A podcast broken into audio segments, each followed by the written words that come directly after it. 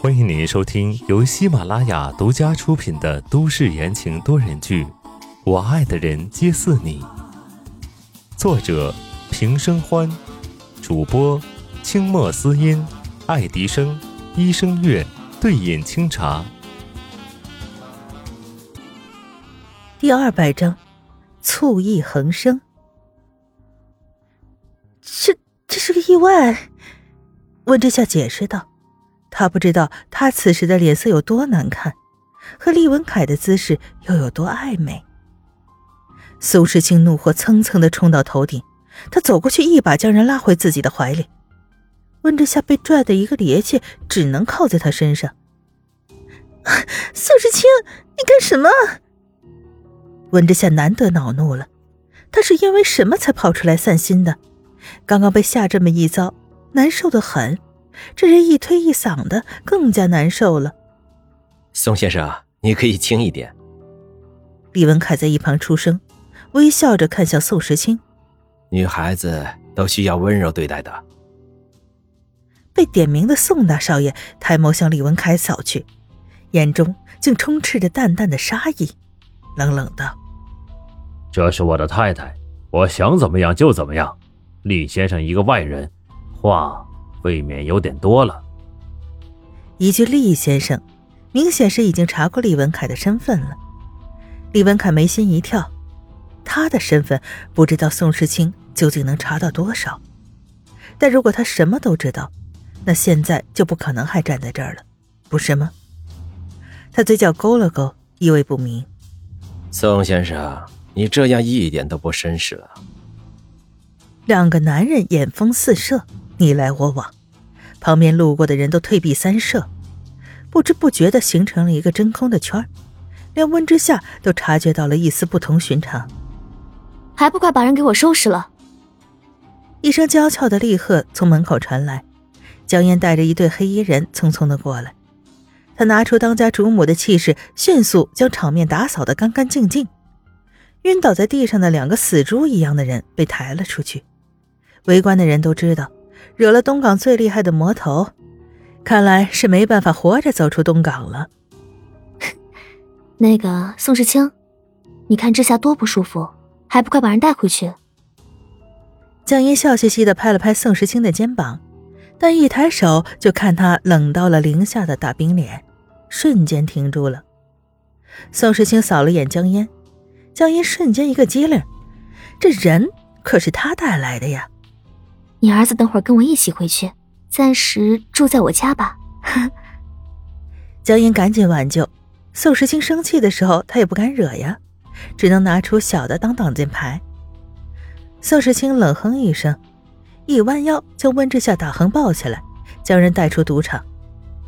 看着全程陪笑的江烟，哼，下不为例。重要的人物走了，所有人都一哄而散。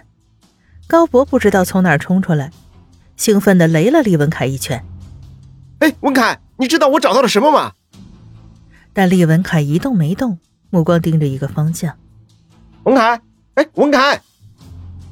高博伸手在厉文凯眼前晃了晃，不明所以。他没看到厉文凯身后的手攥得紧紧的，青筋暴起，长长的睫毛掩住了眼底的怨恨。这一头。宋时清抱着温之夏出来，顺便让方琦给白思年通了个信儿，让他好好的管教管教自家老婆。回宋家老宅的路上，宋时清一言不发，温之夏也咬着嘴唇不出声。车厢里寂静的掉根针都能听到。车刚到一个地方，还没等温之夏反应过来，宋时清一把将人扛起来。温之夏的胃抵在宋时清的肩膀上，难受的紧。喂，你干什么？你放我下来！温之夏挣扎着，他那小拳头打在宋时清宽厚的背上，根本毫无反应。这么大的动静，搞得宅子里的仆人纷纷探出头来。走廊的尽头，一个白衣女人也站在半开的门前，盯着正沿着楼梯上来的两人。宋时清目不斜视，扛着人直接到了三楼的主卧。砰的一声，把门关上，隔绝了所有人的目光。宋时清，你发什么疯？温之夏真的火了。这三个月来，两个人几乎形同陌生人。现在他把人都领回来了，他不是也没说什么吗？宋时清的脸色吓人。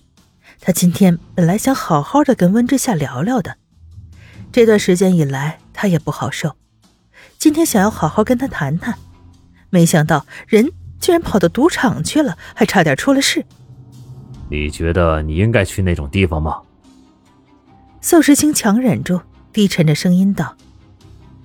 温之夏光脚站在床上，他平时只能到宋时清的下巴，此刻居高临下的示威。他想把压在心里的怒气全都吼出来。我不应该，你凭什么说我不应该？你从来都不打算告诉我真相是吗？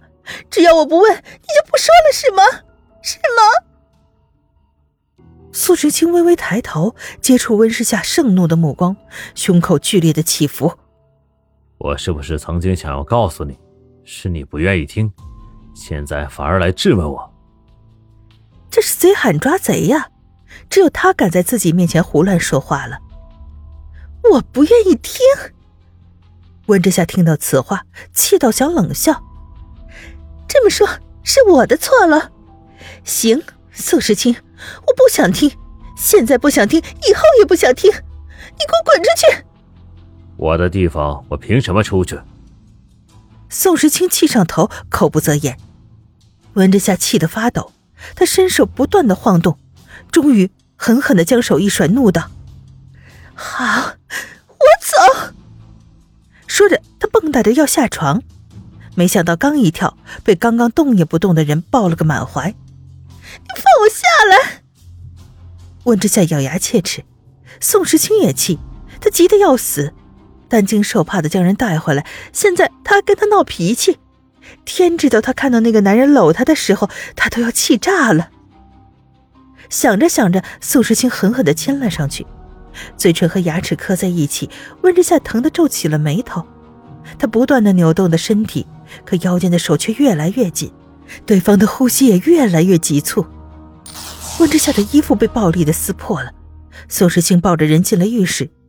三个月都没有亲密接触的人，逐渐融化在彼此的怀中。浴室温暖的黄色灯光下，交缠的身体，暧昧的喘息。难耐的呻吟交织成了一世的春色，整整一个晚上，温之夏被变着法的折腾。可气的是，那人一句话都不说，只是拼命的冲撞着，直到他哭了、求饶了，他才停下来。混蛋！直到最后，温之夏说完了这句话，才沉沉的睡去。邹时清伸手抚过他的脸颊。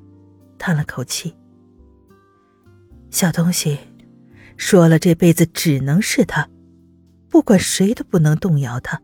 他到底是不信他，还是不相信他自己呢？听众朋友们，本集播讲完毕，感谢您的收听。